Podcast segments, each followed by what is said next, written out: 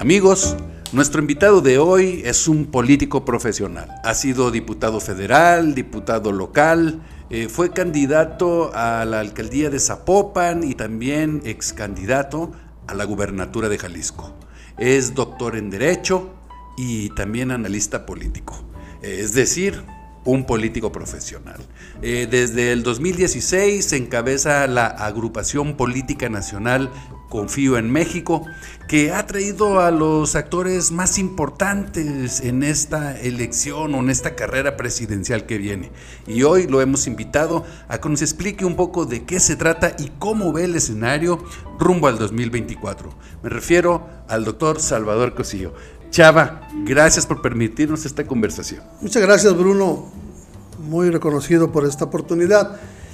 Mira, yo quisiera, quiero, antes de, entrar al tema de fondo, eh, aprovechar esto para decirle a la gente qué es una agrupación política nacional. Es una eh, organización que eh, obtiene un registro oficial ante el INE. Nosotros la formamos en 2016 y tras un proceso de calificación, de verificación de las sedes y de la auditoría que se hace al padrón, hay un dictamen que emite el Consejo General del INE y nos lo otorgó en abril del 17. Las APN tienen la posibilidad de firmar convenios con partidos políticos. No son un partido político, pero puede postular candidatos si logran convenios con un partido y en forma eh, aliada provocan esa posibilidad. ¿Cómo ves estos dos años que vienen? ¿Cómo los prevés de manera sucinta para que la gente entienda eh, la efervescencia que se va a vivir los próximos dos años rumbo a la elección presidencial?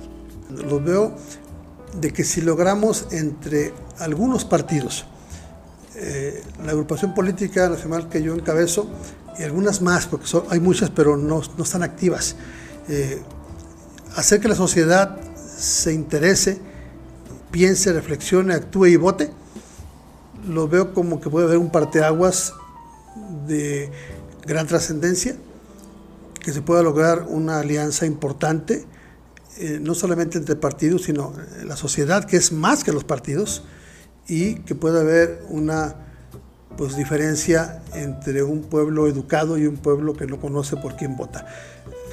Si esto sucede, veo que puede haber una gran participación política en el 2024, que puede haber, cuando menos, eh, una diferencia sustancial entre la integración de la Cámara de Diputados y Senadores, donde ya el partido que llegue a la presidencia no tenga mayoría.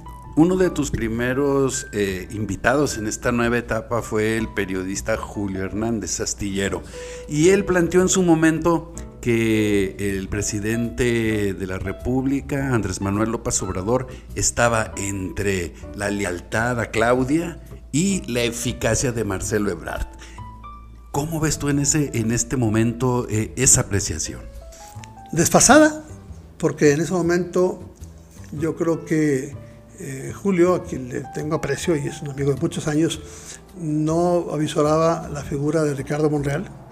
Eh, y yo creo que sigue gravitando allí como un posible candidato rebelde quizá a las imposiciones y a los corcholatazos destapados eh, y, que puede ser candidato si es que logra que se abra el ostión. Y, tampoco estaba en el, escenario Adán Augusto López Hernández, que es el secretario de Gobernación, le dicen el mayordomo algunos, este, y que tiene a últimas fechas un impulso importante eh, del presidente de la República. De hecho, pues hay tres destapados ya. El presidente rompió, rompió paradigmas, a mi gusto, inadecuadamente, y ya destapó tres cartas y una que está destapada per se, que es eh, eh, Monreal.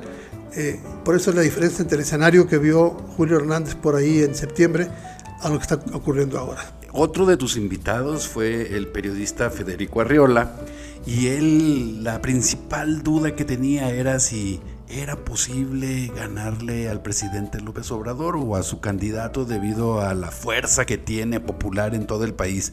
¿Tú ves que es posible ganarle a Morena en el 2024? Yo sigo pensando que sí se puede, con un colosio quizá, o con cualquier candidato de una alianza que pueda surgir no solamente de los partidos PRI, PRD o el MC, si al final se puede unir, sino de la sociedad, como puede ser Claudio X González o Córdoba, dirigente del, del atacable y atacado INE o personajes que los partidos propongan y que se encuentre la mejor fórmula, como pueden ser otros que, que, ya hemos señalado y seguiremos señalando. Tuviste un invitado del PRI, Enrique de la Madrid, y él decía que lo único bueno que tenía el gobierno de ahora era que venía del pasado.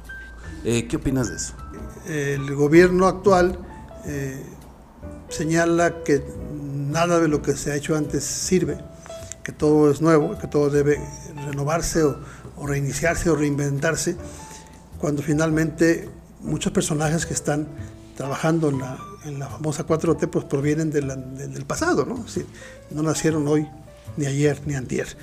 Por esto coincido yo con Enrique de la Madrid de que mucho o lo poco que puede quedar todavía servible viene del pasado. Y yo agregaría, es decir, ni todo lo pasado estuvo bien o mal, ni todo lo nuevo va a estar bien o mal. Todo tiene que tener una valoración sobre la eficacia y eficiencia con la que se creó y, a la que sirvió a la sociedad. Hablando de priistas, ya ves que está en la controversia el líder nacional del PRI, Alejandro Moreno, Alito. ¿Tú crees que él le suma o le resta la famosa alianza? Desde el apodo es débil. Yo creo que hay un gran priismo en todo el país, pero no están en activo porque la dirigencia nacional no ha sido una dirigencia que una, sino una dirigencia que ha, se ha apartado. Yo no me atrevería a juzgar si pudiera abonar o no, pero sí creo que tiene un término que debe de cumplir y si quiere convencer al PRIismo de que vuelva a participar tiene que permitir el flujo hacia la democracia del PRI, una renovación de la dirigencia en forma ordenada, eh, no decisiones como las que ha tomado en muchos lugares, eh, dedocráticas, y sobre todo, si él quiere participar, que tiene su derecho, que no haga lo que hizo Roberto Madrazo, que fue lo que le ocasionó la derrota, ser al mismo tiempo juez y parte. Si él quiere participar y, y, levanta la mano, tiene que abandonar la dirigencia partidaria y hacer un trabajo distinto como simple priista, que convenza a sus militantes y luego convenza al resto de los que podemos ser sus aliados en una contienda electoral. También recientemente tuviste la visita de Claudio X González, que es un ciudadano eh, que tiene algunas organizaciones civiles como Mexicanos contra la Corrupción y que por lo que platica es el que ha impulsado esta alianza. Eh, ¿Cómo recibió Jalisco? ¿Cómo fue el evento? ¿Cómo lo sentiste?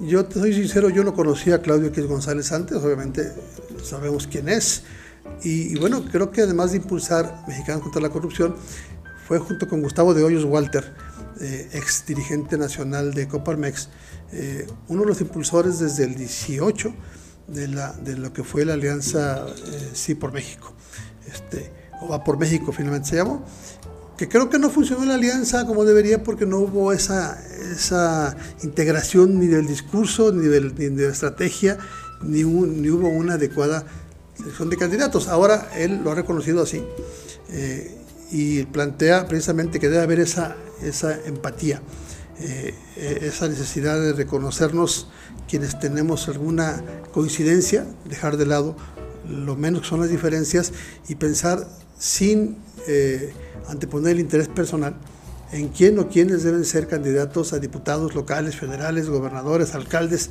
en ciertas localidades o regiones o distritos o estados que sea el mejor o la mejor para ganar, independientemente del partido que sea. ¿Lo ves como candidato a la presidencia encabezando esa alianza? No lo descarto.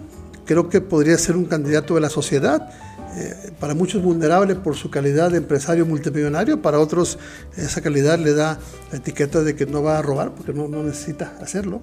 Y, y, él le ha invertido tiempo, dinero y esfuerzo a caminar por el país para decir por qué considera que debe haber una actuación urgente eh, en cuanto a la emergencia nacional por un gobierno que dice nos está llevando al caos. Entonces sí lo veo, como también veo a Enrique de la Madrid, como también veo a Santiago Krill, como también puedo ver al mismo Monreal, que si, se decidiera a dejar de ser pateado y vilipendiado el Morena a jugar por otro partido o por la alianza, eh, como también pudiera ver la posibilidad de Leonardo Colosio o este, Lorenzo Córdoba.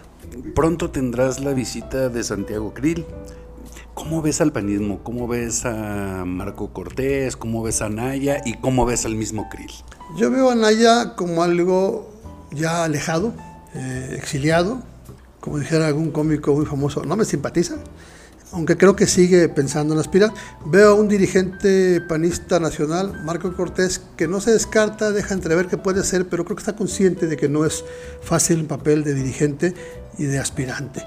Eh, veo mucho más fuerte la figura de Santiago Krill, su experiencia, su capacidad, pero también hay otras cartas en el PAN. Por ahí se han manejado mujeres como Xochitl Galvez, como Maru Campos, la gobernadora de Chihuahua, como, como Lili Telles, bueno, el gobernador de Yucatán, Mauricio Vila, que también probablemente pronto esté con nosotros por aquí. Eh, creo que hay elementos en Acción Nacional, pero en este momento pienso el que tiene más conocimiento o lo conocen más es Krill. ¿Y el gobernador de Jalisco, Enrique Alfaro, cómo lo ves eh, en el contexto nacional y si también lo vas a invitar a que dé una plática en tu agrupación política nacional, confío en México?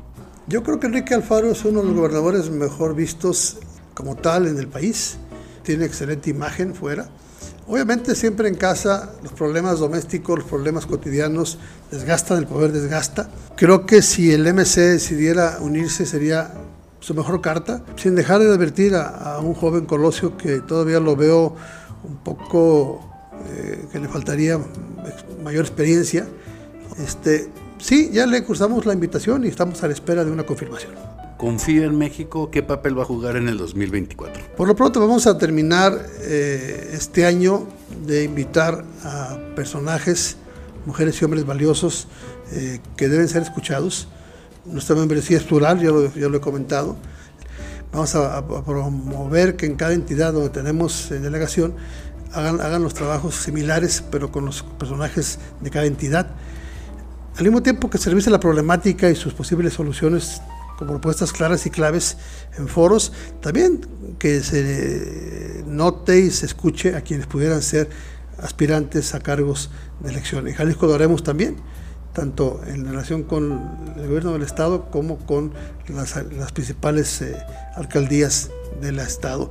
Y una vez que pase esto, bueno, ya veremos, el, ya en el año electoral eh, habrá una asamblea en la cual deliberaremos eh, con quién haríamos convenio. Este, si jugamos o no jugamos o simplemente participamos a favor de la democracia. Doctor Salvador Cosío, pues eh, muy ilustrativa plática, te agradecemos eh, que nos hayas permitido esta entrevista. Eh, yo simplemente quiero exhortar a, los ciudadanos para que pues le quiten lo peyorativo a lo que ha venido siendo un estigma de la política.